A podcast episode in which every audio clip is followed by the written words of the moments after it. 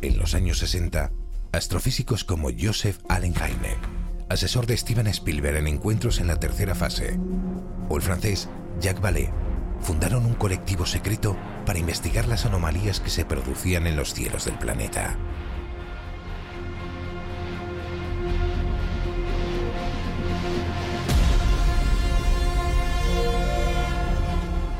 La conclusión a la que llegaron es que la ciencia, en muchos casos, no podía explicar lo que estaba sucediendo.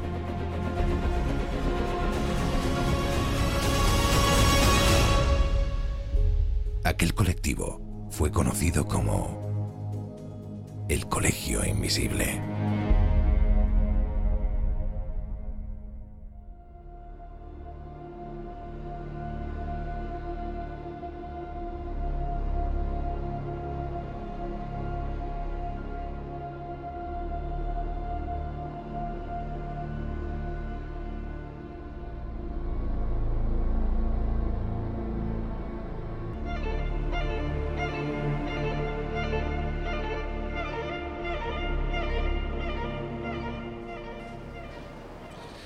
Pues así, de esta forma tan tranquilita, empezamos, abrimos las puertas de este colegio invisible. La verdad es que uno siente emoción, porque estamos en un sitio en el que todo escritor o toda persona que desde muy pequeñito ha querido dedicarse a esto de juntar letras, ha querido estar. Es, podemos decirlo así, si me permitís el símil, la meca de toda la persona que aspira a ser escritor. Laura Falcó, estamos en la Feria del Libro de Madrid. La verdad es que un placer estar aquí más rodeado de unos cuantos invisibles que les vamos a pedir que saluden, ¿no? Les damos la bienvenida.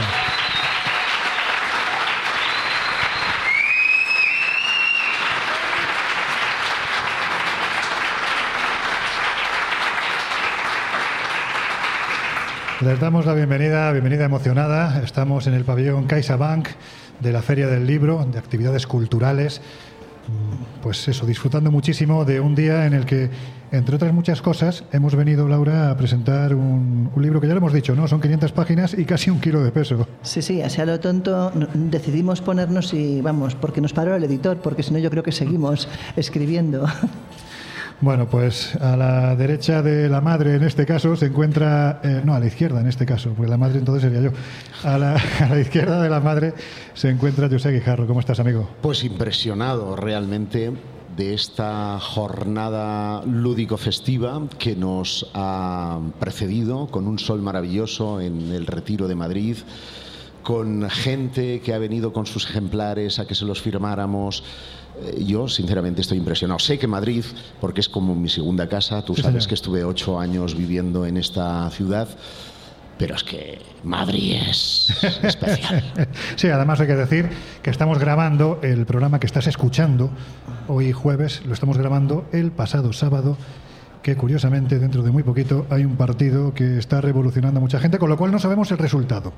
Pero hay que decir que de aquí a una hora y media aproximadamente el Real Madrid se enfrenta en París al Al Liverpool, ¿no? Sí, yo no quiero meter Claro. sangre porque sé que eres del Barça, pero Será, será cabrón, con perdón, ¿eh? Sí, sí, es decir, no, no, no. vamos a ver, te iba a decir, oye, que gane el Madrid. Te lo iba a decir. ¿Ibas a decirlo? Sí, claro, porque, Hombre. porque sé que tú eres muy madridista Eso y que sufres mucho. español, di que sí. Sufres como un atlético, por cierto. Más que como un madridista. bueno, es lo que tiene vivir en Cataluña siendo del Madrid. Sí, también estar acompañado de una atlética, ¿no? Jesús Ortega, ¿cómo andas, amigo? ¿Qué hay? Pues muy bien. Yo siempre digo que en estas salidas, que en estos eventos es cuando el colegio invisible y todos y todas sus invisibles se vuelven más visibles que nunca. Sí, Así señor. que eh, pues el orgullo, la emoción y la ilusión de estar. Ya era hora de que llegásemos también a Madrid después Sí. de esta gira por toda España. Estar aquí hoy, pues eso hace muchísima, muchísima ilusión. Había muchas ganas de, de llegar a, a Madrid, de estar con todos vosotros. Yo lo que sí, antes de continuar, os voy a pedir perdón porque los que somos muy alérgicos y en estas fechas además, pues eh, casi casi paulatinamente me voy quedando sin voz. Estoy ahora un poco como el Demogorgon de Stranger Things, que por cierto, ¿habéis visto ya la cuarta temporada? No, yo de hecho no he visto ni las primeras. o Qué sea. pasada, no voy a hacer spoiler, pero es- se han hecho mayores los niños, Normal. pero la historia también se ha hecho muy mayor. Bueno, pues pues yo, te- yo estoy muy expectante porque he seguido con interés las temporadas anteriores. Me parece una serie fantástica que tiene su base en hechos reales y que bueno, es fundamental para cualquier apasionado del misterio. Dicho lo cual, y me remito a tu alergia, Sí. eh, hoy que vamos a hablar de, hago un poco de spoiler también, de jardines, De cosas verdes, de sí. cosas Plantas. verdes, eh, vas a terminar con la alergia tanto real como virtual. Bueno, yo os voy a dejar que llevéis vosotros el programa hoy, así que me quedaré como un escuchante más, que además disfruto mucho escuchándoos. En fin, Josep, hoy hemos pensado que estamos en un buen lugar para hablaros de, de sitios que además de mucha vegetación, de muchos árboles, también tienen un importante orden geométrico. Tan particular que parece que estamos hablando de los antiguos templos que los propios maestros canteros, ¿no? en este caso llevados a la piedra, dejaron absolutamente llenos de un contenido que solo aquellos que sabían de ello, es decir, solo quienes sabían leerlo, lo podían interpretar. Bueno, pues hay que decir que también hay lugares, templos vegetales, donde ocurre eso, ¿no? Templos vegetales que están salpicados, como tú bien eh, decías, de estatuas, de geometría, en definitiva de otros elementos que convierten un jardín en algo iniciático. Y hay que decir que eh, los jardines en Europa se vieron transformados a partir de 1685, cuando William Temple escribe un libro que se llama Los jardines de Picuro, y a partir de ese momento cambia el por así decirlo, la estética de los jardines señoriales, que entonces estaban relegados fundamentalmente pues, al, al mundo de los reyes y de los grandes aristócratas, porque tampoco el pueblo llano podía permitirse más allá de una maceta y poder regarla el geranio de vez en cuando. Claro. Pero eh, lo interesante de ese jardín paisajista es cuando se transforma en algo más.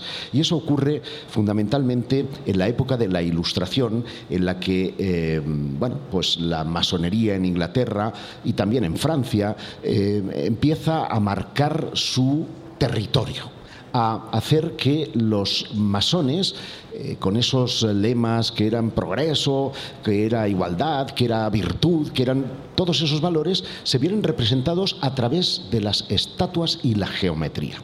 Y es en ese momento donde el atractivo esotérico eh, entra al primer plano. ¿no?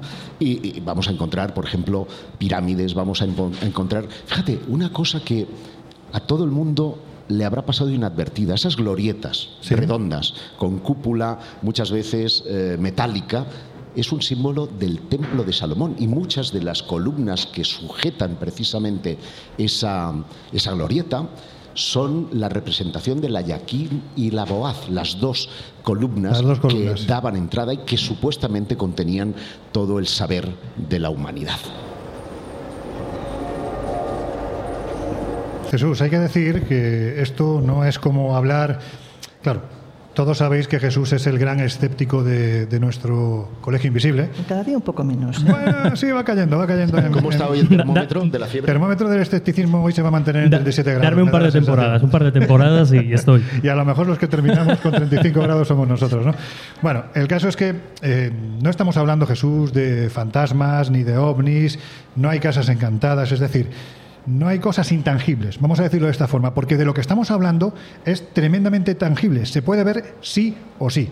Y claro, la pregunta ya que estamos en el Parque del Retiro de Madrid, ¿hay muchos rincones esotéricos u ocultistas en este lugar?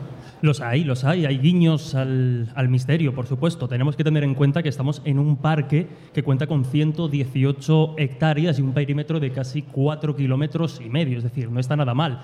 Hay huecos, hay rincones para dejar ocultos algunos mensajes. Hay que decir que el Parque del Retiro eh, bueno, pues comienza a construirse de alguna forma o comienza a coger forma en el siglo XVII bajo el reinado de Felipe IV.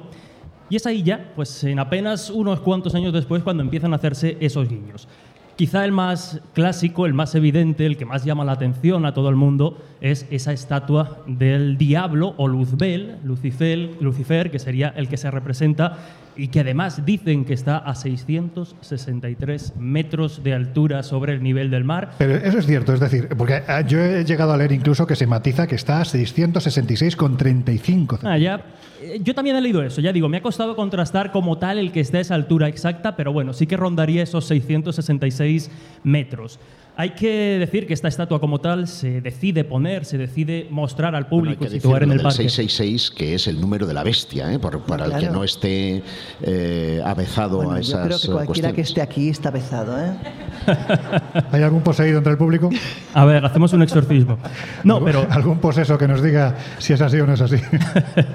Como decíamos, eh, en 1879 es Benito Soriano Murillo, que es artista y director general de Bellas Artes, el que decide exponer, el que decide sacar esta obra a un espacio pública, público y lucirlo de forma ventajosa. El diseño es de José Urioste y la escultura como tal es de Ricardo Belver y Siempre se ha dicho, esto sí que no es cierto del todo, siempre se ha dicho o ha rodeado a esta estatua que es la única representación del diablo que como tal se expone en un sitio como el Parque del Retiro. Lo cierto es que nos encontramos en algunos eh, lugares más. Yo, por ejemplo, hace poquito tiempo estaba en Turín, donde también nos encontramos una representación muy clara de lo que es el, el diablo. Y la simbología nos encontramos al ángel caído cuando es expulsado completamente y el único elemento que lo acompaña son las serpientes, que serían la representación de la soberbia. Llama la atención, ¿no? Es llamativo que precisamente una estatua de estas características, con esa profunda carga simbólica que tiene el diablo, pues se exponga de esa manera. Pero lo cierto es que también se ha convertido en uno de los iconos del Parque del Retiro. Y hay quien dice, las malas lenguas, eso yo no estoy tan convencido, que los satanistas, los adoradores del diablo y Cierto, estas cierto. eh, personas que, bueno, no es que rechacen a Dios, sino que deciden vivir la vida de una forma quizá con menos restricciones, pues se reúnen de vez en cuando en torno a esta, Un, a esta un matiz, un matiz ¿eh? en, en honor a la verdad y a los pobres satanistas que se la cargan siempre eh, como malos. Y es que Lucifer, que es el ángel caído, es el dador de luz. De luz. Claro, claro. Lucifer.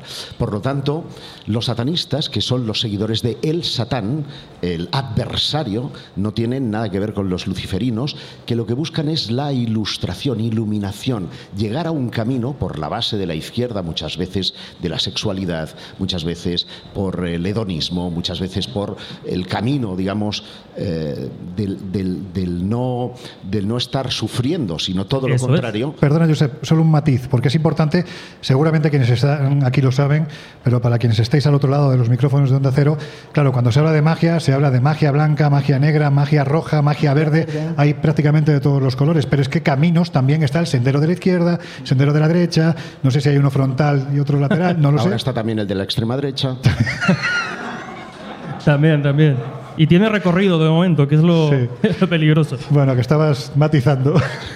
Es que me ha entrado la risa, lo siento. Bueno, bueno, simplemente quería Pero- precisar eso porque es verdad que a los satanistas les cae siempre el San Benito Sí. Y es- de, de todo. Y, no- es llamativo, no es así. fíjate, Josep, porque tú lo sabes en, en- en Espacio Misterio, la web de la revista Año Cero, Sí, que, todos conocen ya, los invisibles e invisible- y, y las invisibles, hemos dado una noticia muy llamativa y es que en Estados Unidos, por ejemplo, los satanistas ya están demandando tener su espacio como, eh, como religión, digamos, como vía también a estudiar, en contraste pues, con la clásica religión católica, porque al final siempre se les asocia precisamente a todos estos ritos oscuros y a esa magia negra, y a día de hoy eso ya está más Lo que cual desfasado. para ellos sería una victoria Total. porque eh, obtendrían subvenciones del Estado Claro. y tendrían igual estatuas como tienen la religión católica en los eh, en este caso financiadas por los ayuntamientos, como tiene en este caso la religión eh, cristiana en muchos eh, parques públicos. Bueno, la iglesia de Satán en California son más de 4 millones de seguidores. Claro, claro. Si se basa en subvención, imagínate lo que deben de tener. Pero en fin, lo que sí es cierto es que aquí alrededor de- del ángel caído del retiro, esa, esa pátina o ese aura ¿no? de, de criatura maléfica que atrae a quienes ejercen este tipo de rituales, ¿de dónde viene? Bueno, pues porque algún zumbao también hay de vez en cuando que le da por matar un pollo al lado. Esto quiero decir, es que estas cosas pasan. Sí. Estas cosas pasan. Pero en fin, por no quedarnos en el ángel caído, vamos, a, Vamos con vamos a, a seguir avanzando porque, bueno, pues hecha esta declaración de intenciones del tema que vamos a tocar hoy, que sinceramente creo que es de los más bonitos y también de los más desconocidos. Ahora veréis que hay jardines masónicos, bosques de suicidas y otros también hay que decir que más o menos malditos. Incluso templos vegetales en los que dicen que habitan seres mitológicos. Bueno, pues el catálogo la verdad es que es amplio, pero Laura, a veces estos lugares han sido escogidos, bueno, pues más bien por su estética sombría, para protagonizar algunos de los cuentos infantiles más importantes de la historia, como por ejemplo los de los hermanos Grimm, ¿no? Sí, efectivamente, esos cuentos están ambientados en un lugar en Alemania que se llama la Selva Negra. Vaya sitio. Evidentemente, ya de por sí el nombre mm, ya te da un poquito Sí, de rollo. sí, sí, sí. O sea, ya muy buen rollo no da. Hay que decir que lo de la Selva Negra realmente viene porque es un lugar muy sombrío, donde el sol apenas pasa por las copas de los árboles, porque es un bosque muy frondoso y allí inspira. Esa es la ejemplo, explicación que daría Jesús. es la primera explicación, Ah, vale. la primera. O sea, a ver, hemos empezado. Un poquito de por favor. Bueno, el caso es que, sobre todo, por ejemplo, el cuento que está más ambientado ahí es el de Hansel y Gretel, un clásico de los hermanos Grimm. Y hemos de pensar que en ese bosque se ambientan todo tipo de historias. Hablamos de vampiros, hablamos de elfos, de duendes, de brujas, de ogros. Y eh, hay un personaje en particular, que por eso te decía, espérate, ¿eh? hay un personaje que realmente llama mucho la atención. Y hablamos del Grobman, Uh. o hombre alto. ¿Te recuerda algo? A mí me suena mucho a un personaje conocido del que hemos hablado alguna vez. En A mí se me pasa por la cabeza mucha gente, pero no voy a dar A ver, nombres. A ver, a ver. no voy a dar nombres. No, pero si te digo, por ejemplo, bueno, este personaje es de la mitología alemana del siglo XVI, pero es descrito como un hombre alto, desfigurado, eh, larguirucho, eh, oscuro. A mí me recuerda mucho a Slenderman, por Sí, señor. ejemplo, ¿vale? Eh, lo único, la, la diferencia, por ejemplo, es que va acompañado con una especie de esferas blancas que eh, le rodean la cabeza y que sobre todo están en los ojos, que, que no tienen, o sea, los ojos son completamente blancos, no tienen pupila. Pero luego, por ejemplo, eh, también lo relacionan con el coco, eh, con el hombre pues, del costal. Es una criatura que dicen se esconde en la profundidad del bosque y que es conocida sobre todo en la época de carnaval. O sea, está muy fo- focalizada sobre todo en esa época. Pensemos que también este bosque coge su nombre de la época de los romanos, porque entonces se llamaba Populus Nigra, que de ahí viene precisamente el bosque de Selva Negra. Qué bueno. Pero bueno, que es un bosque en cualquier caso, como te decía, muy alimentado precisamente por todas esas creencias y aquí Jesús Callejo pues podía dar un- Sí. una, realmente una ponencia sobre el tema de los elfos, las hadas y, y todo ese- toda esa población es- escondida. Las criaturas del país borroso. Eh, Josep, te veo lanzado. ¿Quieres comentar algo? No, no, porque al hilo del asunto de los cuentos, eh, es verdad que mm, todos, todos, sin excepción, tienen una segunda lectura o un segundo perfil, que en muchas ocasiones se puede tomar desde una perspectiva mágico-esotérica. ¿no? Eh, por ejemplo, los enanitos de Blancanieves. Da mucho miedo, la verdad. Pues los siete ah, ah, enanitos, feliz, tontín, dormilón, tímido, gruñón, mudito y sabio. Hostia, ahora me ha venido a mí también No, una persona. A mí me A mí vale. a, una anécdota, a una anécdota que tú te acordarás, lo de los Me acuerdo perfectamente, pero es que yo no sé si contarlo porque puede ser terrible, nos pueden matar los usodichos. Bueno, simplemente. Bueno, lo voy a contar brevemente antes de que sigas. decir Venga, sí. que simbolizan los siete pecados eh, capitales y que expone de una forma muy sencilla cómo vencerlos. Mm. Entonces, simplemente co- con, ese elemento, fíjate, ya estamos llevando un camino iniciático que aprenden los niños de una manera simbólica. Bueno, pues siguiendo precisamente un camino, no sé, lo contamos en dos minutos. Venga, Es que fue una, fue una cosa bastante curiosa. Hace ya muchos años, en 2015, 2016, Por por ahí, sería, por ahí. el Colegio Invisible se grabó como piloto para una emisora nacional que no era Onda Cero. Por aquel tiempo se había ido una persona que llevaba mucho tiempo haciendo las máximas audiencias en esa emisora, con lo cual ya no, no hace falta que os diga cuál era. Y el caso es que después de, de grabar aquel piloto, en un momento determinado al salir a la calle íbamos muy contentos y de repente Laura se puso la primera, yo me quedé el último y empecé a observar cómo salía Josep detrás de ella, detrás de Josep iba Miguel Pedrero, detrás de Miguel Pedrero y creo que iba Fran Contreras, también ibas, creo que ibas tú, y de repente la sensación que me dio fue, fíjate, Blancanieves y los siete enanitos. Hombre, la verdad es que entre Josep Miguel y yo, pues oye, siempre destacamos precisamente a la baja en este caso. Esto es como la bolsa. Bueno, en fin, que estábamos hablando de cuentos y hay que decir que si hablamos precisamente de los cuentos de los hermanos Green, hay que decir que tuvieron que ser corregidos ya que las versiones originales estaban basadas en relatos que ellos estuvieron durante muchísimos años recopilando del folclore y de las tradiciones más ancestrales. Y hay que decir que fueron, Jesús, transformados, endulcorados, porque hay que decir que los orígenes de estos cuentos eran verdaderamente terribles. Bueno, es que eh, efectivamente hay un protagonismo muy especial y esto es llamativo de, de, lo que tiene que ver con la magia negra y precisamente adquieren un protagonismo especial eh, figuras como la de la bruja, la hechicera y adquieren además ese protagonismo precisamente como, como malas del cuento, nunca mejor dicho. Pero es que entre los rituales mágicos de esos cuentos, ahora iremos citando algunos, destacan precisamente el del canibalismo.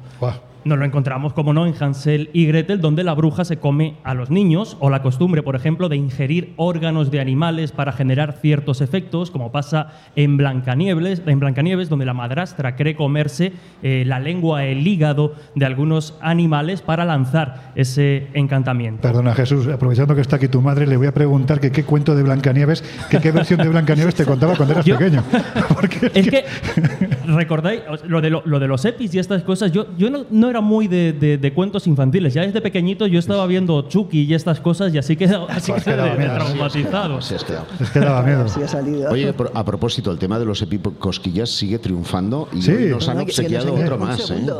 Nos ha salido otro. Aquí están, en, están en primera fila, aquí, mirando a todo el mundo. Pero si quieres, continuamos con algunas de esas prácticas más grotescas o más bestias que efectivamente no vemos en las versiones Disney o edulcoradas que nos han llegado a día de hoy y en otro de los cuentos de los hermanos Grimm, precisamente en los dos hermanos, un ave tiene el poder de generar oro a quien devore su corazón e hígado. En otro, la lechuga prodigiosa, el cazador se come el corazón del ave. De esa manera, en estas prácticas de los rituales... No la lechuga.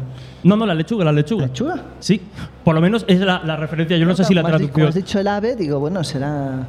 En este caso, como digo, las prácticas rituales vamos viendo que tienen mucho de, de esa particularidad que, caracteriza los cuentos, que es precisamente, pues eso, matar a determinadas personas para comérselas, matar a determinados animales de forma muy brusca, pero suele pasar en todos. Y si uno se va precisamente a los cuentos originales, como por ejemplo, hermanito y hermanita, en este caso la hermanita pide a su hermanito que no tome agua del pozo, porque si no se convertirá en un animal salvaje que se la comerá a ella. Claro, todo esto va dando una, una idea, una ligera idea de que, pues en un cuento infantil, a día de hoy además, con todo el tema de la cultura de la cancelación y estas cuestiones, eh, nos sorprende mucho, pero en los relatos originales de finales de, en este caso del siglo XIX, veíamos que, eran muy bestias. Pero no hace falta irse tampoco a relatos tan grotescos, te quiero decir, tú puedes coger em, cuentos como Alicia en el País de las Maravillas y realmente hay que tener casi un doctorado para entender todo el simbolismo y todos los niveles de lectura que tiene ese cuento. Bueno, y fue escrito por un matemático que además pretendía, gracias a eso, eh, la metáfora del espejo, la entrada a universos paralelos. Un detalle más turbio, ya que estamos hablando de cosas turbias, y sí que hay sospechas de que, de que Lewis Carroll podría tener podría haber sido un poquito pederasta. Yo sé que esto suena feo, pero precisamente el cuento lo escribe con la intención de entretener, seducir a una hija de compañero de, universidad. Madre mía. Sí, sí, sí, sí. o sea, ya que nos cargamos los cuentos, nos los cargamos. Me ha dejado muerto, me ha dejado muerto Jesús. No, no, no, es cierto, es cierto. Yo creo que lo que sí que hay que entender es que evidentemente los cuentos era la mejor manera que tenían de transmitir de forma oral a generación tras generación todo, desde em, lecciones de lo que no debía hacer la población o lo que debía hacer, o incluso lo que es peor, o sea, en transmitir información prohibida a veces de forma mm, oculta dentro de los Sí, lo que pasa es que en este caso Lewis Carroll se tomó lo de transmisión oral de otra forma. no, es verdad, es verdad, es un personaje que además tiene vinculación con determinados círculos, sociedades secretas del momento, pero tiene también ese ese punto oscuro y turbio. Oye, yo os diría que además este tema que se va a quedar aquí, el de los cuentos, pero es un asunto que daría para un colegio invisible porque, ¿verdad? Porque además no solo está el cuento, sino incluso la figura que yo creo que es maravillosa, aunque en un pasado podía llegar a ser terrible, que era la de los cuentacuentos, porque se le atribuía un poder a la palabra, ¿no? A la palabra hablada, el engatusar a la persona que te estaba escuchando, generalmente niños, para, bueno, pues, pues lo que has contado tú, ¿no? Es decir, que al final la intencionalidad no era precisamente piensa, buena. Piensa que el cuentacuentos es una evolución del trovador. Claro. Y ese trovador, que inicialmente era para entretener al aristócrata o al rey de turno, a partir del siglo XII adquiere otra perspectiva, que es la de transmisión de conocimiento iniciático. Las gestas del Grial, por ejemplo. Ahí nace toda una literatura que florecerá después en forma de manuscrito o de libro, que sin embargo eh, nace de los cantares de los jugulares y trovadores. Y en un salto a tiempos más recientes también daría para, para un programa, no olvidemos, por ejemplo, aquí en España, los cantares de ciegos, aquellos que iban Sí. con los cuentos de cordel, con las escenas representando determinados crímenes, Se determinadas historias. en el pueblo... Uno, uno de los clásicos es precisamente, y en la película del crimen Claro. de Cuenca se ve, ¿no? Buah, Cómo qué- se divulga ese- esas historias. Qué horror de película, por o sea, qué horror, no qué maravilla de película, pero qué Pero horror, qué horror de de, historia. historia, claro, porque todo esto estaban basados en casos absolutamente reales.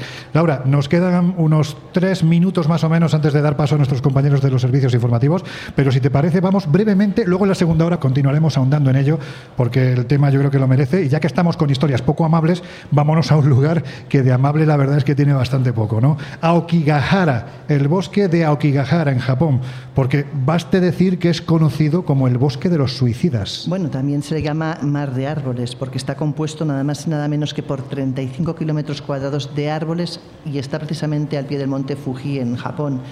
Eh, recordemos que también el monte Fuji es un poderosísimo volcán y los torrentes procedentes de la montaña sagrada pues han creado un lecho mm, también único, ¿no?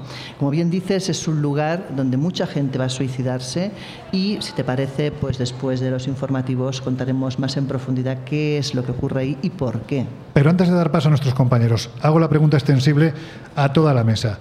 Lo de siempre. ¿Estos sitios ocurre lo que ocurre por el sitio? Porque da la sensación de que siempre hemos dicho que a veces es por el sitio, otras veces por la persona, otras veces por el sitio y por la persona, pero es que en el caso de Aokigahara es que tiene todos los elementos para que allí, hasta el más cantor rodado, como es mi caso, Bueno, algo hay- Claro, porque el, miedo escénico eh, juega un papel importante. Y si lo juega hoy, que disponemos de tecnología, de conocimientos y cultura, tú imagínate en un momento en el que la cultura no estaba eh, al abasto de todo el mundo y donde la superstición jugaba un papel fundamental. Tú atravesar un determinado bosque en unas Sí. determinadas condiciones y escuchar leyendas de, de personas que antes que tú habían pasado por ahí, te encogían el alma y te llevaban otras partes del organismo al cuello.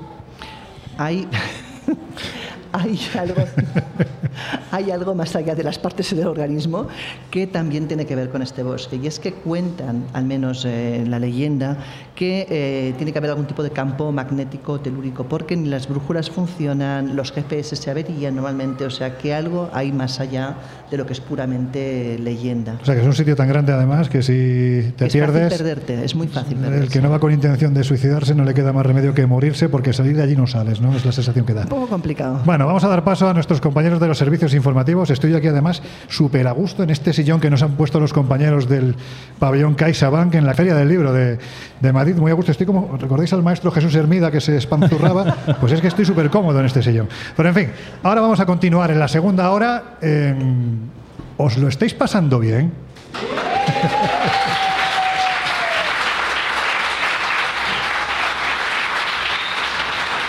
Bueno. Ese silbido que nos acompaña desde hace semanas. Es la cabrera. Sí, ¿verdad?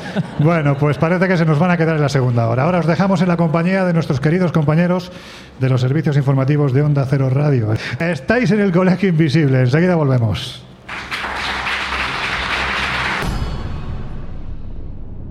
There is a house in charming town.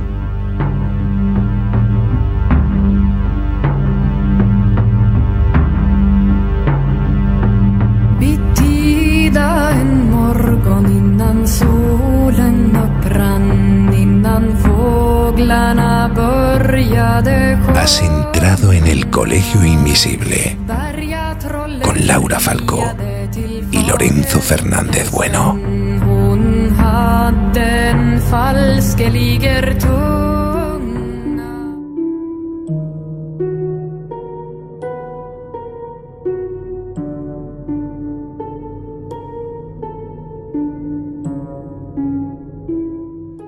Bueno, pues si te acabas de incorporar al Colegio Invisible de hoy, que sepas que estamos realizando este programa desde el pabellón CaixaBank de actividades culturales de la Feria del Libro de Madrid.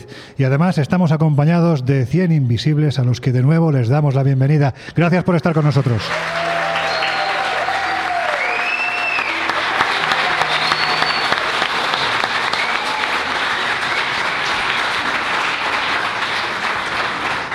En fin, nos habíamos quedado justo antes de terminar la primera media hora hablando de un sitio que desde, yo creo que el punto de vista de todos los que nos hemos acercado en alguna ocasión a estas historias, es absolutamente terrible. Nos estaba hablando Laura del bosque de Aokigahara, que como os habíamos dicho, hay zonas que evidentemente no están vigiladas, a pesar de que, lógicamente, es un lugar que cada día son muchos los operarios que pasan por allí por la enorme cantidad de personas que van a suicidarse. De hecho, fijaos, es muy habitual que como no se puede controlar, no se puede monitorizar todo el bosque, en mitad del mismo te encuentres de repente un cartel que dice textualmente, tu vida es un don precioso para tus padres. Por favor, piensa en ellos, en tus hermanos e hijos. No te lo guardes para ti solo. Habla de tus problemas. Porque la gente allí va a suicidarse. Vaya tela, ¿no, Laura? Bueno, son carteles para justamente disuadir a aquellos que se adentran en el bosque pues buscando finalizar sus días. De hecho, pensemos que esto no viene de aquí. Hay poemas de hace más de mil años que señalan precisamente que el mar de árboles o bosque de Okihara es un lugar maldito, un lugar, según dicen, habitado por demonios, por las almas de los muertos de todos esos siglos que han ido agrupando pues ahí diferentes entes y diferentes eh, fantasmas, en cierta forma, ¿no? Eh, pensemos que, según cuentan los antiguos manuscritos, los samuráis, cuando llegaban a un punto de no retorno, cuando pensaban que su honor eh, ya no tenía solución, se adentraban en el bosque y realizaban pues el harakiri, el ritual de Sí. clavarse su espada en las entrañas para morir ahí lentamente. Y cuentan además que también mucha gente desesperada por amor, por ejemplo, pues ha ido a ese bosque a suicidarse. Y lo que es peor, donde- durante las épocas de hambruna, durante las épocas de grandes enfermedades, las familias eran abocadas a dejar ahí a sus ancianos, incluso a sus hijos, porque no podían alimentarlos. El ahí. obasute, ¿no? Que se llamaba. Claro, los dejaban morir di- directamente. Incluso a veces eran obligados, ya no es que ellos quisieran, eran obligados por los señores feudales que no podían eh, pues seguir manteniendo según un estado lleno de, de gente pues que no, no era fructífera, que no podía trabajar. Y evidentemente pues la situación era tremenda. Claro, porque hay que decir que esto no es una cuestión del pasado. Es que eh, hoy en día hay 300 operarios que recorren, en fin, pobrecito, son 300 hectáreas las que tienen este, Sí, este bosque. 300 bomberos voluntarios que recorren a diario de todos los rincones del bosque precisamente para intentar pues llevarse los cadáveres. O sea, es que realmente es trágico. Y que te pegas un soponcio, vamos, que vas paseando por el bosque y de repente te puedes encontrar con una persona que se ha suicidado hace décadas. Y además hay cosas muy curiosas porque allí los suicidios, a diferencia de lo que pudiéramos pensar, eh, tienen todo un ritual. Es decir, la gente primero se quita la ropa, los zapatos, lo dejan todo bien ordenadito para luego proceder al suicidio. Que digo yo que puestos a suicidarte, ¿qué más te da? Pero son, son hasta, hasta ese punto es curioso el ritual y las costumbres de ese país.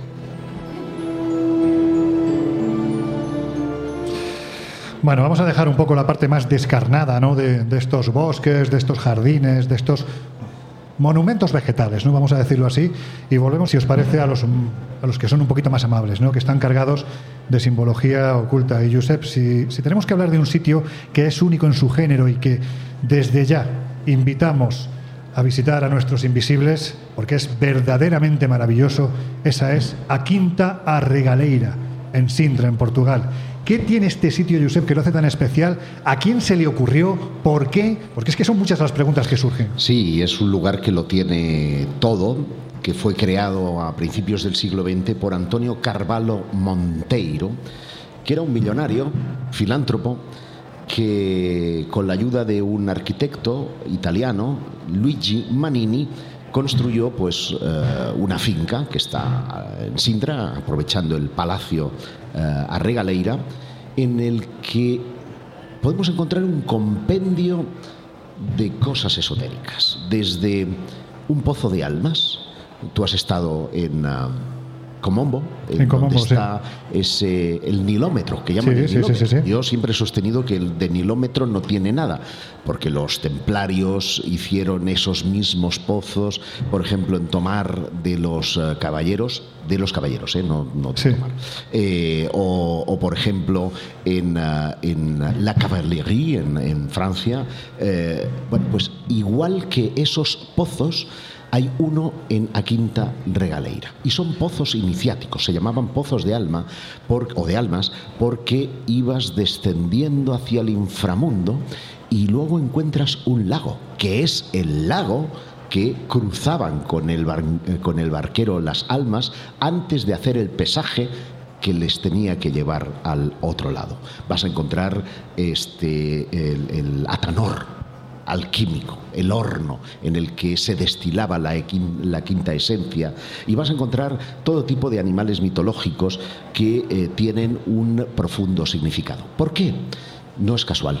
Carvalho, eh, Carvalho Monteiro, era masón, y además un masón con buenas eh, ramificaciones o contactos con otros masones eh, europeos. Y eso hizo que él tuviera ese sueño de eh, meter en su finca todas las cosas que tenían que ver con astrología, con esoterismo, con ciencias ocultas y naturalmente con su querida masonería.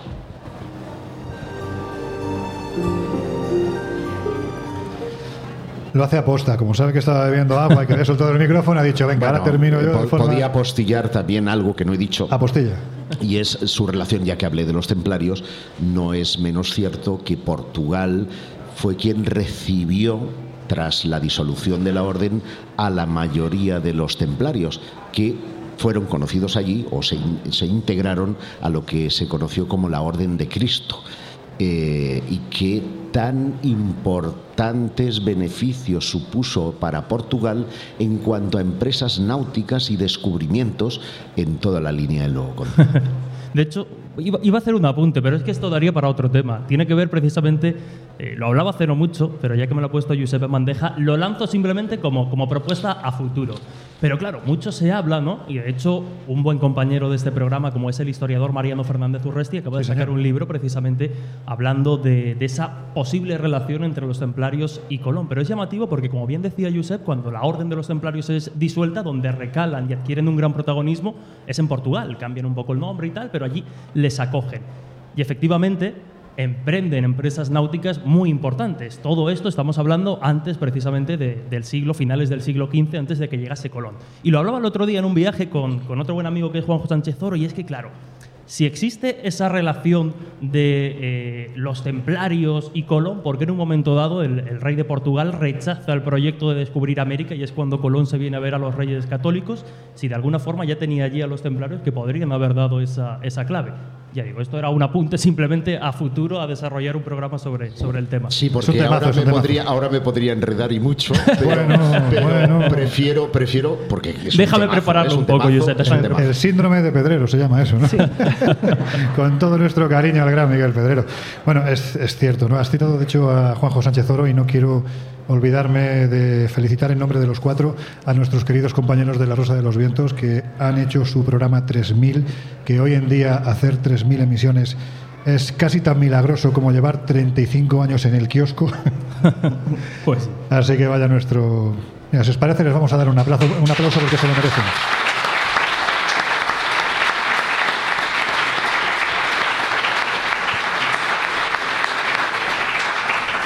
De Colón hablaremos, hablaremos porque no todo está escrito. Ahora seguramente dentro de muy poquito tiempo, en cuanto salgan las analíticas que el maestro de forenses, el doctor Lorente, va a desvelar en un documental que debe de ser absolutamente maravilloso, quizás sabremos un poquito más de la figura de Colón, sabremos si era gallego, si era catalán, si era genovés, si era mallorquín, si era judío, si era judío, seguramente van por ahí los tiros, seguramente porque los judíos eran, como sabéis, los que hacían las cartografías para los caballeros de la Orden del Temple. Ahí está.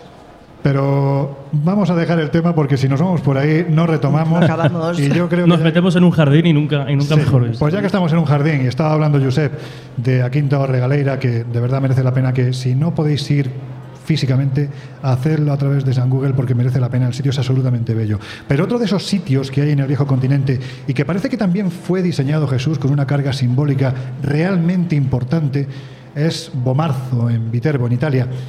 Mm, Si no sabéis de qué os estamos hablando, ahora mismo estamos colgando fotografías de este lugar y de los diferentes sitios que hemos venido recorriendo a lo largo de estos minutos en nuestras redes sociales. Ya sabéis que estamos en Twitter como arroba colinvisibleoc, también estamos en Instagram y en Facebook como el Colegio Invisible en Onda Cero y bueno, pues ahí os estamos dejando colgadas las imágenes de lo que estamos hablando porque son simplemente espectaculares. Pero volviendo a Bomarzo, Jesús, ¿qué nos podemos encontrar allí y cuál es el sentido, o más bien, quién le quiso dar a este lugar un sentido oculto y por qué? Pues lo que nos podemos encontrar allí, eh, yo creo que, en pocas palabras nos da una descripción de lo que vamos a comentar, ¿no? Porque es el parque de los Monstruos. Y ese Parque de los Monstruos, como bien decías, situado en ese pueblecito de Bomarzo, a unos entre 70 80 kilómetros aproximadamente al, norte de Roma, es una invitación a pasear libremente en busca de esos significados, esos sentidos y esas figuras extrañas. De hecho, contrasta mucho con los jardines italianos eh, que se construían en el momento, estamos a mediados del siglo XVI, porque si los jardines italianos en el momento se caracterizaban precisamente por el orden, este es todo lo contrario. El parque fue construido en 1547 por orden del duque Pierfrancesco Orsini después de enviudar, después de perder a su mujer y lo encarga precisamente como un espacio de tranquilidad, un espacio en el que buscar la paz, en el que buscar calma después precisamente de esa terrible pérdida. De hecho, textualmente él decía que quería construir un espacio donde el corazón pudiera serenarse. Y encargó el diseño y ejecución a un arquitecto bastante famoso en el momento, que además fue supervisor de varias excavaciones importantes en su día, que era Pirro Ligorio. Ligorio lo que quiso es crear un jardín eh, completamente libre de ataduras formales y por eso no puso ningún tipo de espacio que delimitase este parque o este jardín de los monstruos, dejando que quien pasease por allí descubriera a su aire, ¿no? que él fuese interpretando un poco por, por su propia cuenta. Es un jardín plagado de figuras extrañas, ahora comentamos algunas y precisamente su, significado. Tenemos más de 20 grandes estatuas que fueron creadas, para que nos hagamos una idea, para ahora que no estáis viendo las fotos, fueron creadas e inspiradas directamente en las gárgolas y criaturas grotescas de las catedrales medievales, pero llevadas a lo bestia, a lo gigante, a lo enorme. De hecho, la característica, la, la imagen más, característica de este sitio es esa, ese enorme ogro que abre su boca y de alguna forma nos invita a pasar. Como curiosidad, antes de comentar algunas de esas eh, esculturas y su interpretación simbólica, hay que decir que a la muerte de- del duque de, de Orsini, el que manda construir este jardín, es abandonado y se recupera un poquito más tarde, en la segunda mitad del siglo XIX.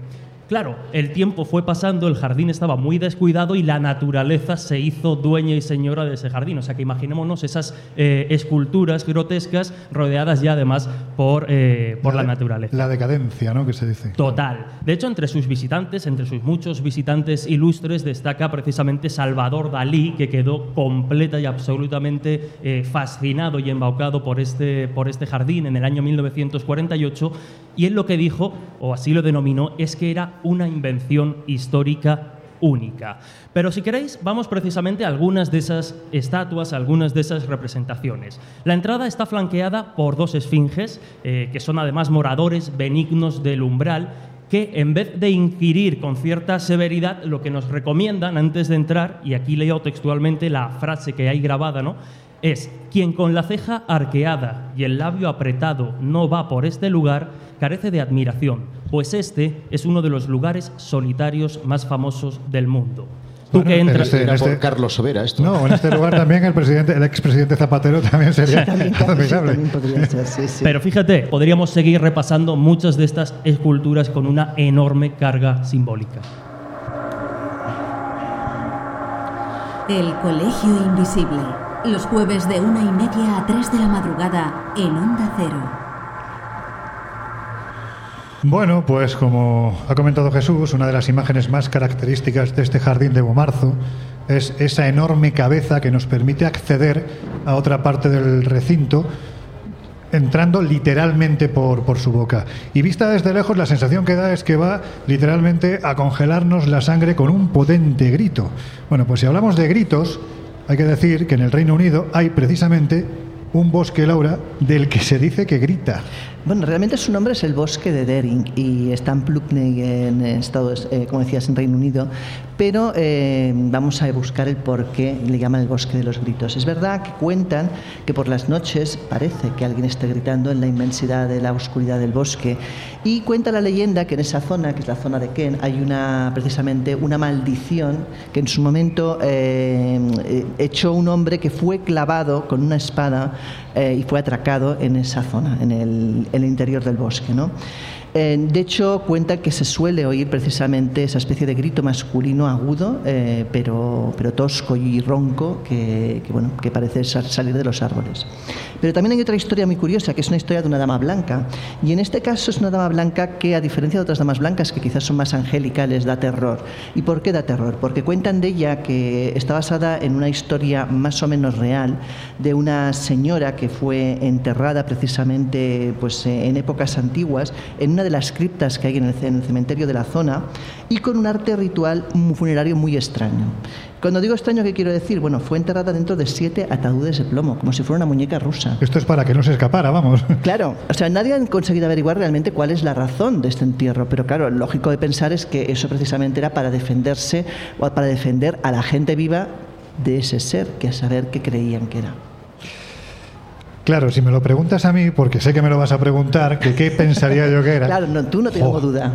No, pero es que vamos, estamos hablando claramente de un enterramiento vampírico. Vamos, Total. Tiene todos los, los visos. desde Total, luego. de hecho, hace no mucho tiempo, en el año 2000, 2014, 2015, en, ya empiezo yo con mis nombres, que sabes que, que- A que mí me gusta mucho todo esto que tiene que ver con los países del este. En Gliwice, concretamente en la Baja Silesia, durante la realización de una autovía, al remover tierras, pues los operarios se dieron cuenta de que había un cementerio. Y se dieron cuenta de que además el cementerio estaba completamente inviolado, estaba perfecto. Lógicamente, pensando que podía tratarse de algo antiguo, lo que hicieron fue llamar a los arqueólogos.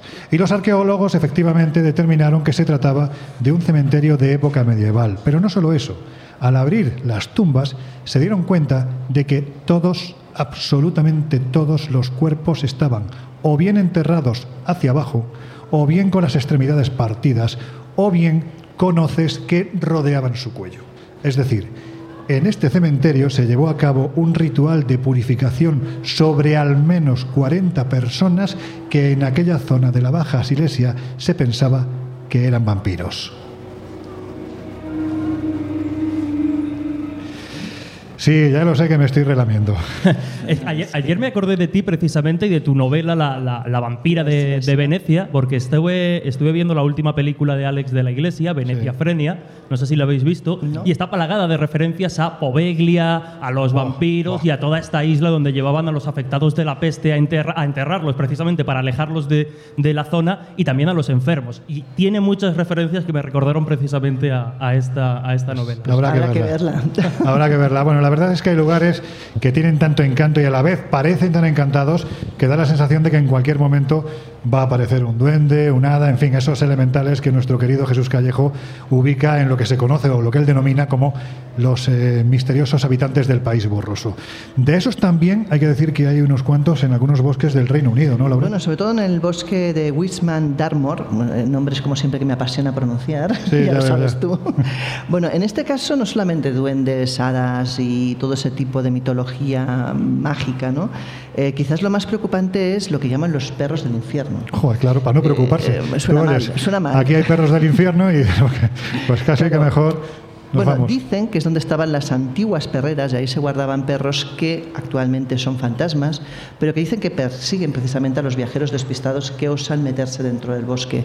De hecho, son eh, perros infernales, perros que quieren devorar el alma de los, de los Qué curioso. Sí, de los paseantes, ¿no? Eh, los definen como, eh, como perros de ojos rojos, de enormes colmillos y además que lo que van es en busca de las almas. Y querías decir algo? No, que me recordaba poderosamente a los tibicenas. Tibicenas, que de Canarias. También Sí. tenían los ojos rojos. Totalmente. Y, y la historia de los viajeros y el bosque me trae también un lugar del que hemos hablado muy recientemente en la serie Extraterrestres, que es eh, Tivisa, Sí. donde hay un pueblecito que se llama Prat Vip. Vip es eh, el nombre de unos perros, perros vampiro, que eh, andaban por manadas, atacaban a los viajeros y les extraían la sangre. Joder, fíjate. Qué, qué monos. Eh, bueno, en este caso dicen que van dirigidos por el diablo. O también hay otra hipótesis, que es que vayan dirigidos por un espíritu de la zona, que le llaman el Old Kroken, que en este caso es una especie, pues no sé si de demonio o de espíritu viejo, gris, de cabellos verdes, ojos hundidos. eh, bueno, eh, zona, la zona de los ojos también dice que parece como acuosos, como si fuera un estanque. Y además caballa, eh, cabalga sobre un caballo esquelético.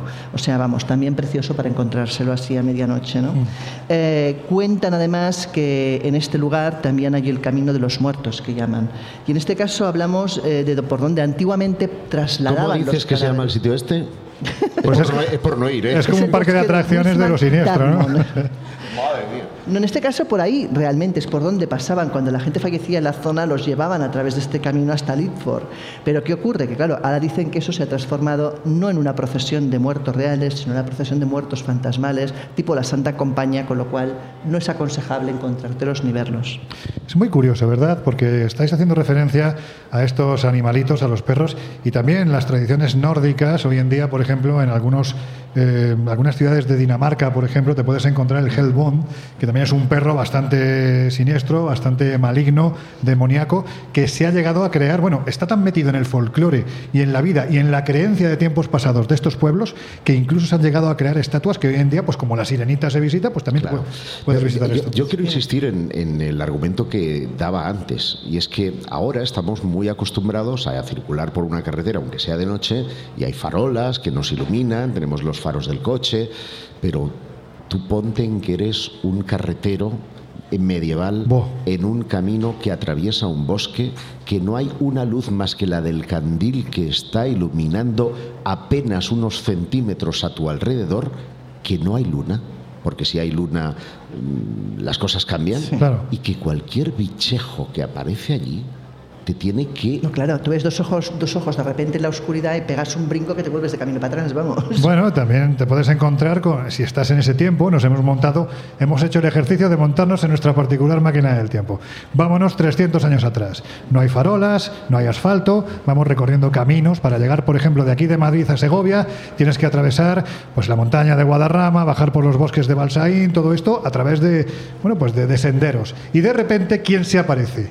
La dama de la grupa porque la historia de la dama de la curva viene de mucho tiempo atrás. Entonces decían que los caballeros que iban en su caballo a altas horas de la madrugada, de golpe y porrazo, veían a una chica que estaba, bueno, pues, pues la pobre le habían hecho bastante daño, la montaban en su grupa para ir a la siguiente ciudad, pueblo, para, para intentar ayudarla, y de repente cuando llegaba a una curva determinada, la dama de la grupa, como ocurre con la célebre leyenda urbana, se iba de esa grupa dejando al caballero, bueno, pues el hombre bastante asustado, ¿no? Sabemos que estas historias tienen un, en fin, si buscamos, tienen una esencia, tienen un sustrato en el pasado que las hacen tremendamente deliciosas, ¿verdad?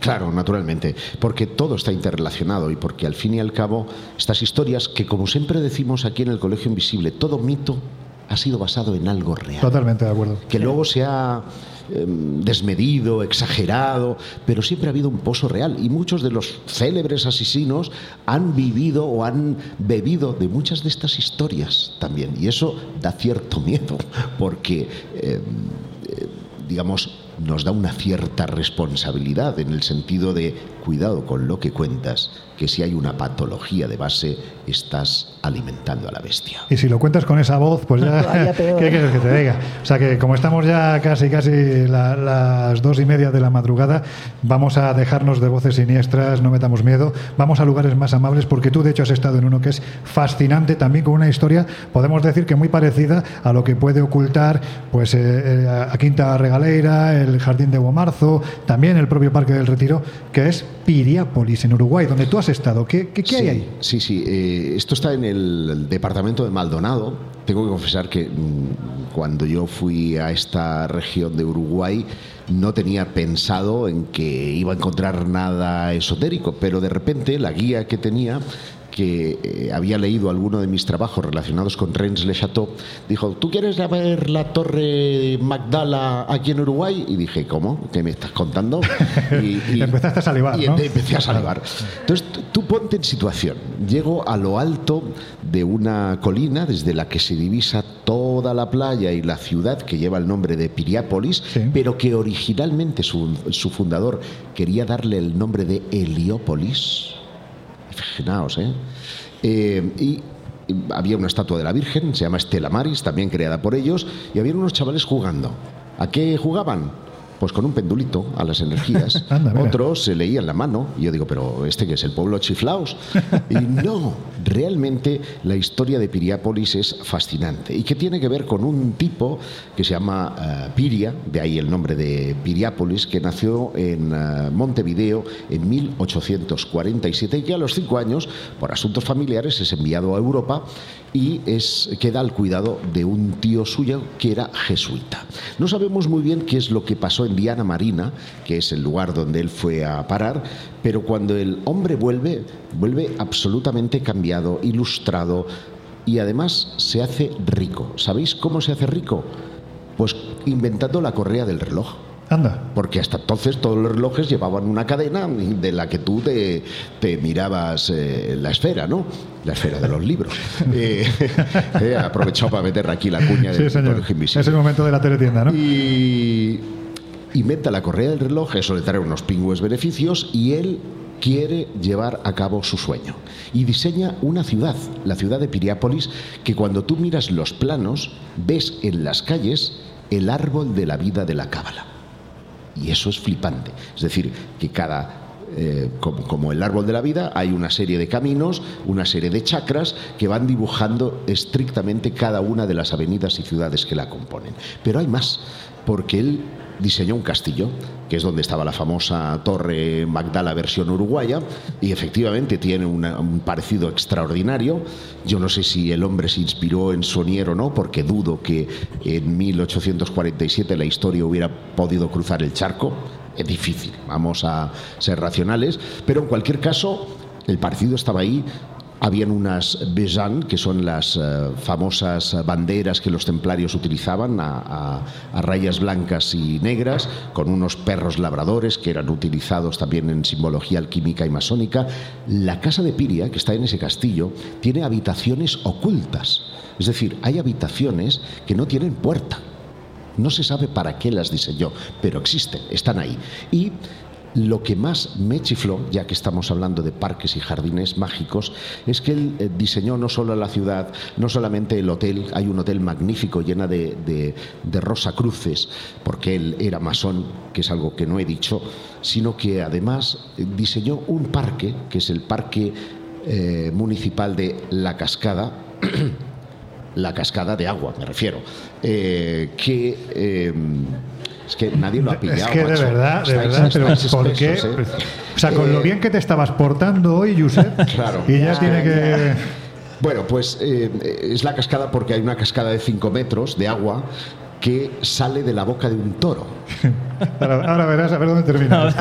A ver dónde termina esto, venga. un toro de bronce que Sí. hizo traer expresamente de Europa y que compone el primer signo astrológico de los 12 que vas a encontrar en todo el parque. Anda. Y no solo eso, para subir hasta el toro, que es el inicio del parque, tienes que subir 33 escalones, como grados tiene la masonería. Y vas encontrando símbolos y símbolos en cada uno de los rincones del parque porque quiso hacer, al igual que Monteiro en Arregaleira, todo un compendio esotérico que solamente los iniciados podían leer.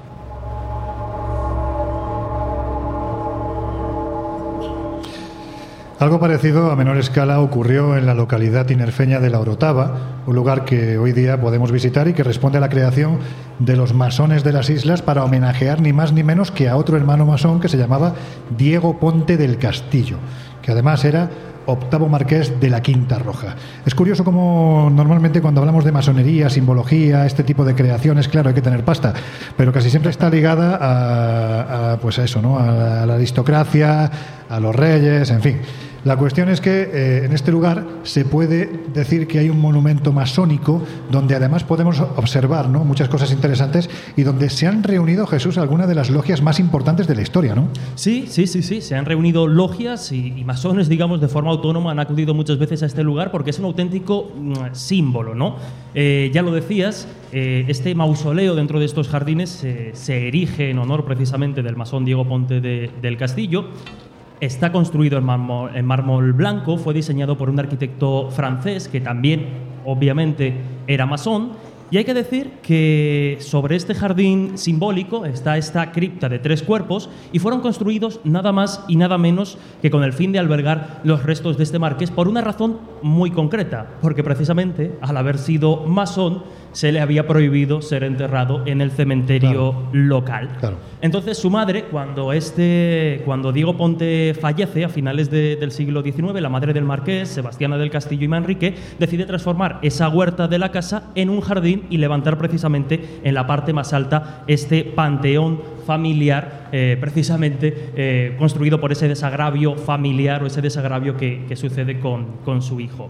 Como decíamos, ella entra en contacto a través de otro compañero de la, de la logia, otro compañero masón, que era médico y botánico, Víctor Pérez González, se pone en contacto con este eh, arquitecto francés, y aquí vamos ya con las pronunciaciones extrañas, lo, estaba, lo estaba, intentando evitar, pero es inevitable. Adolphe Coquet, algo así. He visto por ahí que estaba nuestra amiga Anne, así que ahora me puede corregir ella cómo, lo, cómo lo he pronunciado. Como decíamos, este arquitecto también es masón, se le encarga el mausoleo, y de primeras eh, hace un diseño plagado de esta clase de símbolos, eh, de símbolos masónicos, eh, como por ejemplo era el emblema de la logia Taoro, el pelícano, la escuadra, el compás, la balanza, la cruz templaria, eh, determinados elementos de la albañilería, de los canteros, pero todo esto fueron descartados por la marquesa, por la madre de Diego de Ponte. Sin embargo, a pesar de este rechazo a incluir estos símbolos concretos, lo que hace es incluir algunos de una forma un poquito más sutil que están dentro de la cripta. Símbolos sutiles como por ejemplo las hornacinas vacías, que se relacionan con el principio de que la masonería se reconoce a sí mismo como adogmática y deja libertad de creencia para cualquiera de sus miembros, la forma de la cripta, que también algunos consideran que no es para nada casual, o la propia decoración de la puerta de entrada que tiene motivos florales que recuerdan a la representación, como ya hemos comentado, del árbol de la vida.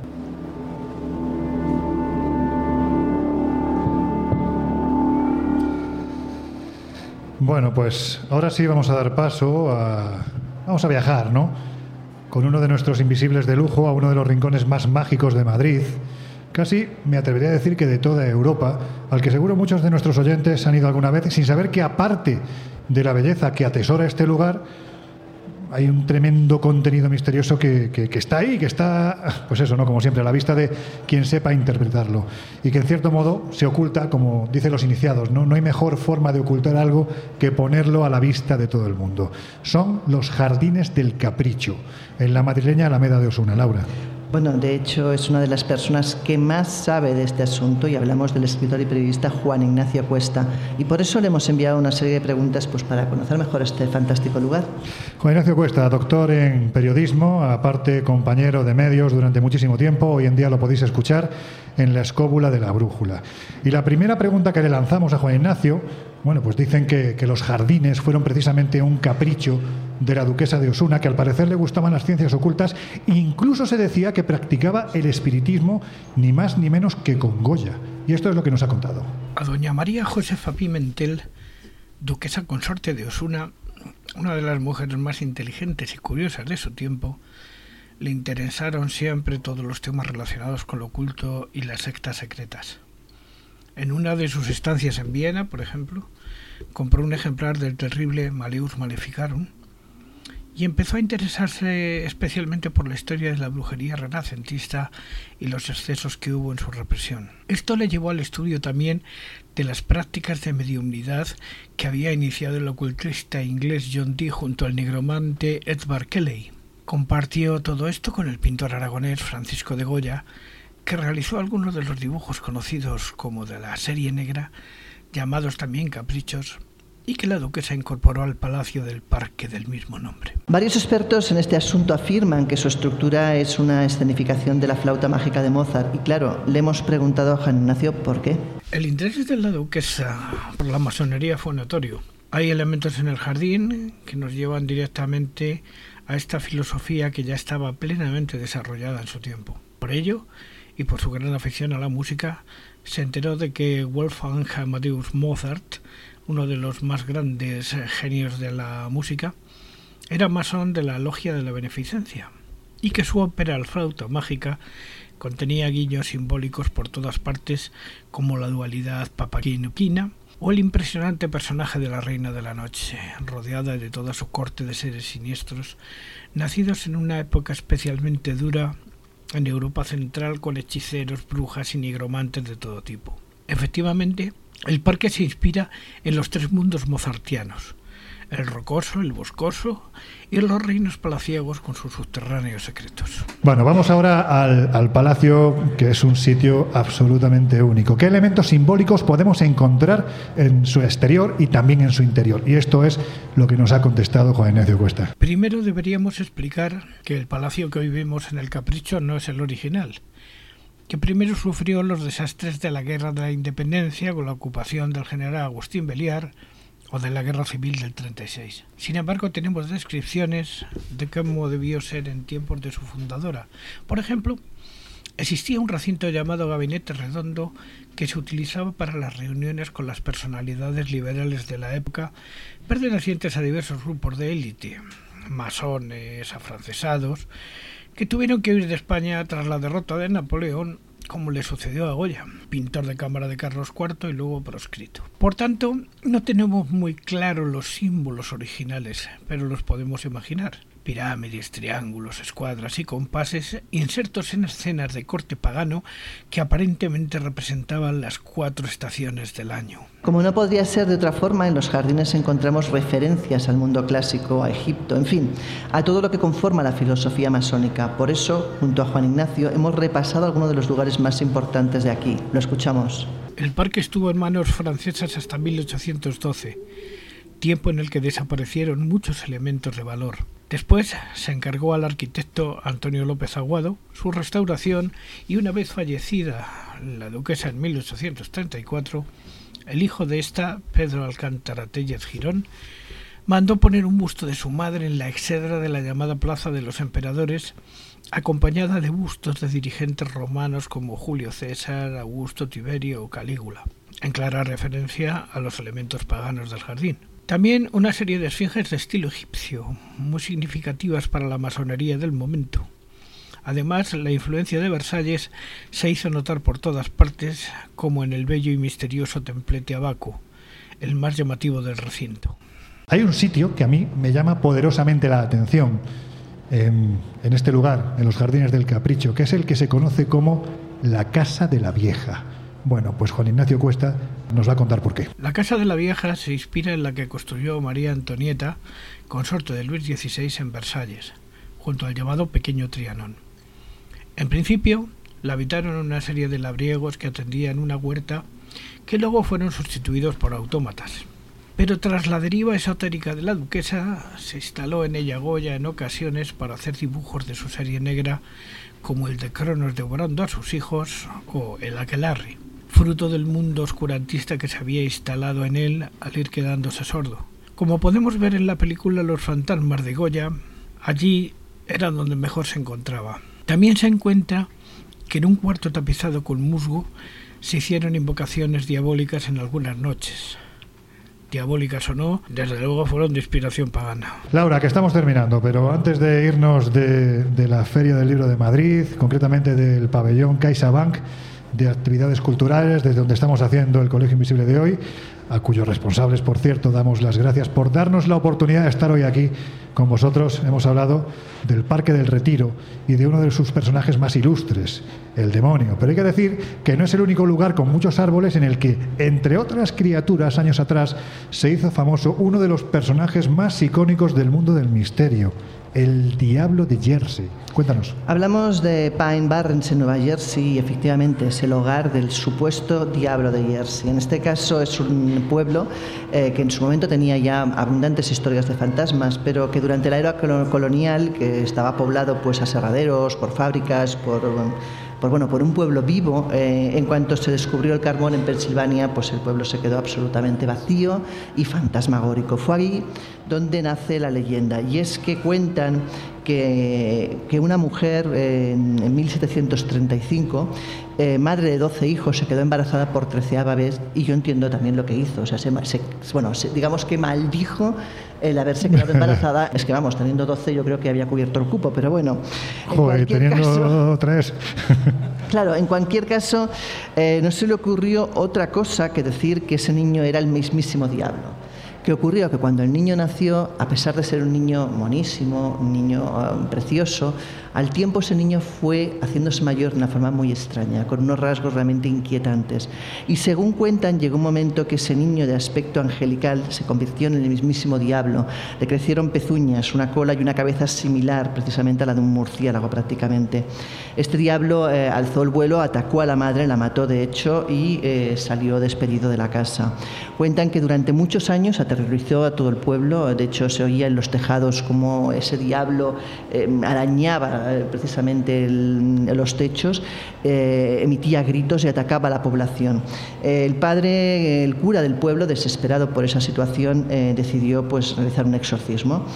Y eh, según cuenta la leyenda, cuando consiguió realizar ese, ese exorcismo, él lo que dijo es que ese exorcismo solamente podría durar por el plazo de 100 años y que cuando pasaran los 100 años ese demonio volvería, pero volvería además con sed de venganza. Y según cuentan los viejos del lugar, en, eh, 100 años después, precisamente en el 1840, la paz del pueblo se acabó. De hecho, cuentan que Stephen Decatur, que era un señor feudal de la época, estaba pues, en el campo probando su, arma de, su, su arma con sus balas y de repente vio como un animal extraño, grotesco, se acercaba desde el cielo para atacarle y le disparó sin hacerle ningún tipo de daño. A partir de ese momento las apariciones de este demonio fueron muy frecuentes y eh, solamente al cabo de muchos, muchos años consiguieron que esto fuera cada vez a menos hasta que llegó a desaparecer. De hecho, cuentan que a pesar de desaparecer eh, hubo otra ola, mucho más moderna, y que de hecho se, se intensificó hasta el punto que muchas personas, miles de personas, llamaban a la policía cada noche diciendo que oían precisamente ruidos en sus tejados y que había un, un animal amenazador que quería entrar por las ventanas de su hogar.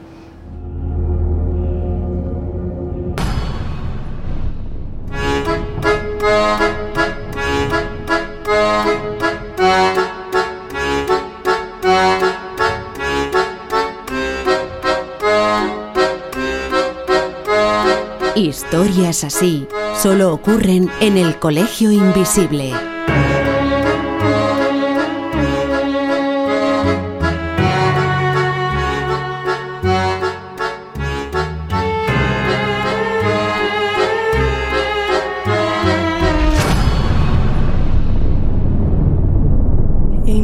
Sunshine when he's gone.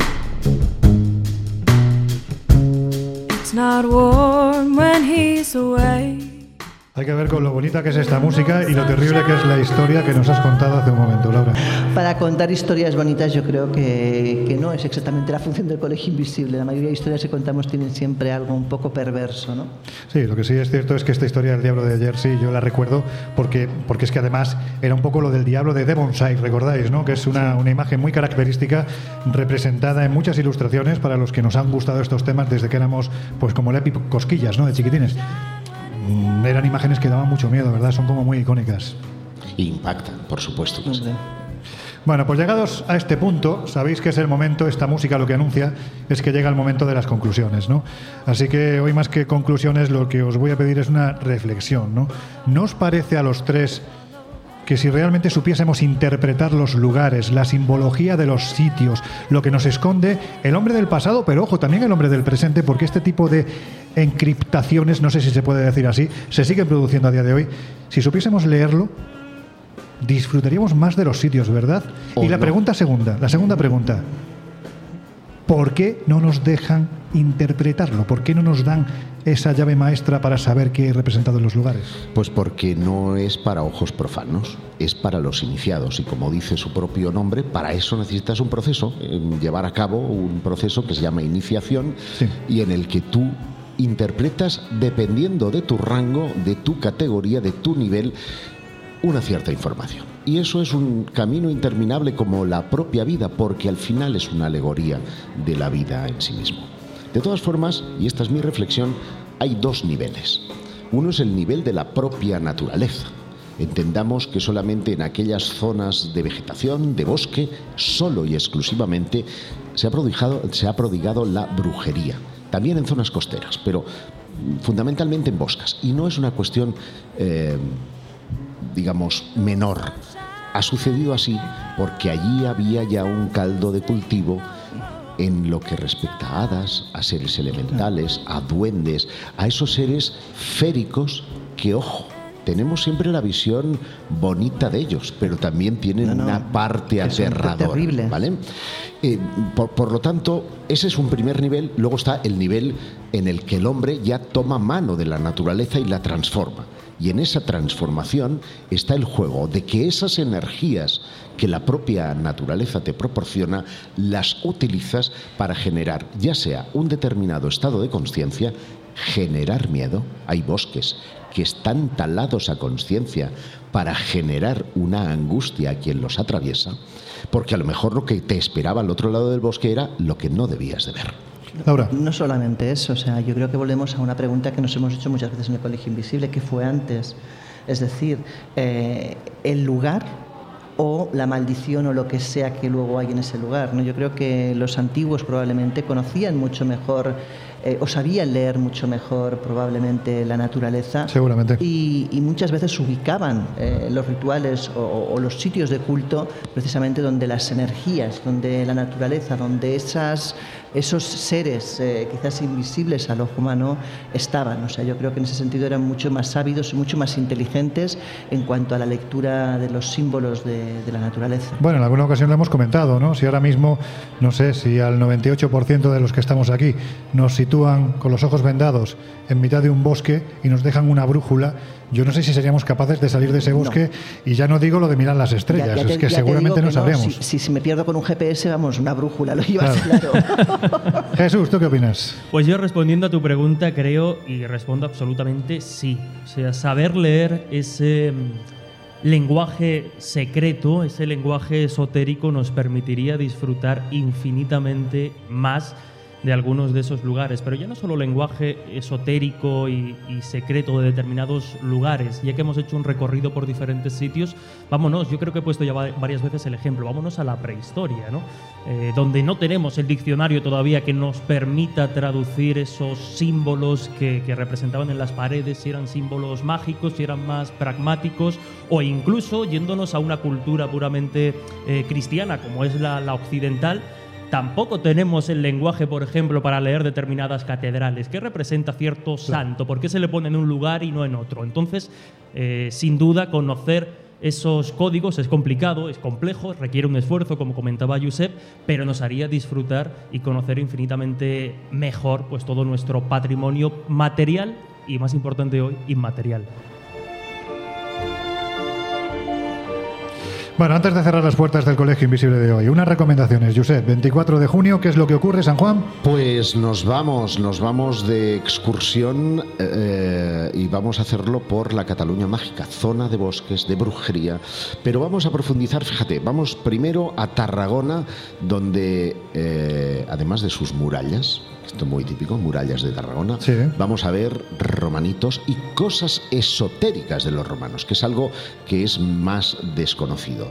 Nos iremos a la ruta del Cister, veremos un par de sus monasterios, de allí al eh, monasterio Castillo de Cardona, donde Uh, eh, vamos a tener oportunidad de experimentar el miedo en primera persona, haciendo Mm. experimentación. Y naturalmente vamos a pasar una noche mágica en Montserrat, cuna de miles de leyendas relacionadas con el misterio, incluso desapariciones en bosques y en grutas y en cosas infernales que suceden allí, pero que ya contaré a quienes se No, atrevan a con- estar con con nosotros el Noche de 24 Alerta 26. OVNI, que es Con la Noche de intención. alerta OVNI, eso será el 24 al 26, toda la información en viajesprisma.com. Viajesprisma.com, espaciomisterio.com, la web que gestiona maravillosamente bien nuestro querido compañero Jesús Ortega y que va cargada de contenidos, ¿verdad? Pues sí, además precisamente tenemos una sección muy al hilo, dentro de todas las que hay, muy al hilo del programa de hoy, como es Lugares Mágicos, donde vamos haciendo precisamente ese recorrido por la España más misteriosa y otros lugares del mundo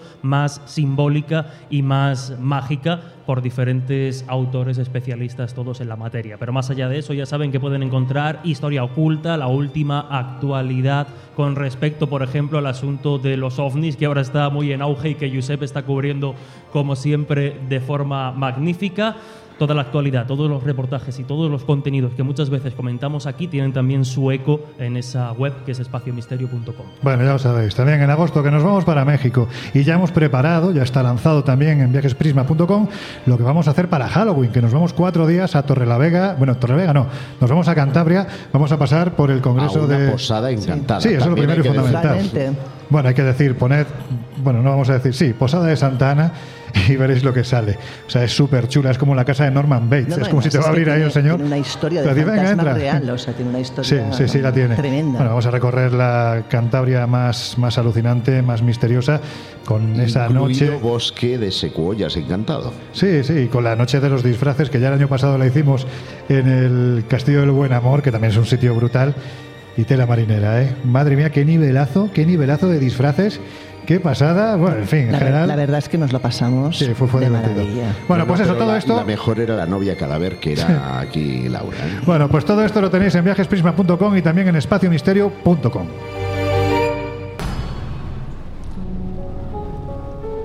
El Colegio Invisible, con Lorenzo Fernández Bueno y Laura Falcó, en Onda Cero.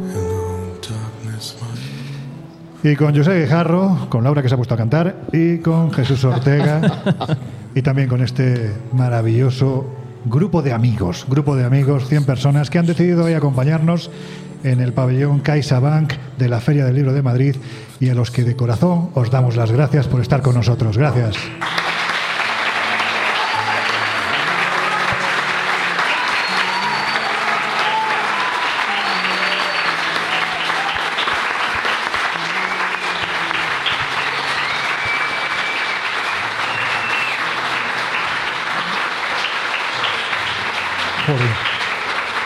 Que me estoy emocionando, fíjate. Que como sigamos así. Me estoy emocionando. final- Bueno, pues con esta salida de Madrid terminamos de momento, de momento, las salidas que estamos haciendo por España para que veáis cómo se hace esta maravillosa locura radiofónica que pretende simplemente que cada semana os vengáis de viaje con nosotros. Y lo más importante, que os divirtáis como creo que nos divertimos nosotros. Si eso es así, prueba conseguida. Yo soy Jarro Amigo. Dentro de siete días un poquito más. Así es, un saludo y gracias a toda la, la audiencia, la que nos escucha y a los visibles Que del están aquí. mundo invisible. Bueno. Laura Falcó, dentro de siete días un poquito más. Seguimos. Qué, qué brevedad, seguimos. Nada, ya está. pues nada. En el camino. En Oye, el si camino. Seguimos en el camino de la vida y nos vemos dentro de siete días. Jesús Ortega, qué un gusto como siempre compartir escepticismo contigo. Pues la verdad es que para mí, ya sabéis que siempre es un placer estar aquí y es verdad que vamos a echar de menos a toda esta buena gente que nos acompaña en, en estas aventuras tan Pues sí, o especiales. sea, Pero bueno, ahora grabar solos va a tener un. sí, ahora ya vamos a tener mono, ¿eh? Pero Sí, sí. amenazamos, amenazamos. Volveremos. Volveremos. Volveremos.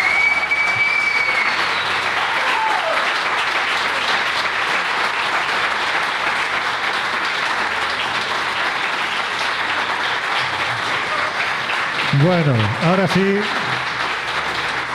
Ahora sí, cerramos las puertas del Colegio Invisible de hoy. Os dejamos ya en la maravillosa compañía de nuestro querido José Luis Salas, de sus no sonoras y de su fantástico equipo. Nosotros volvemos a abrir las puertas del Colegio Invisible dentro de una semana. Hasta entonces, por favor, sed felices, que merece la pena. Hasta siempre.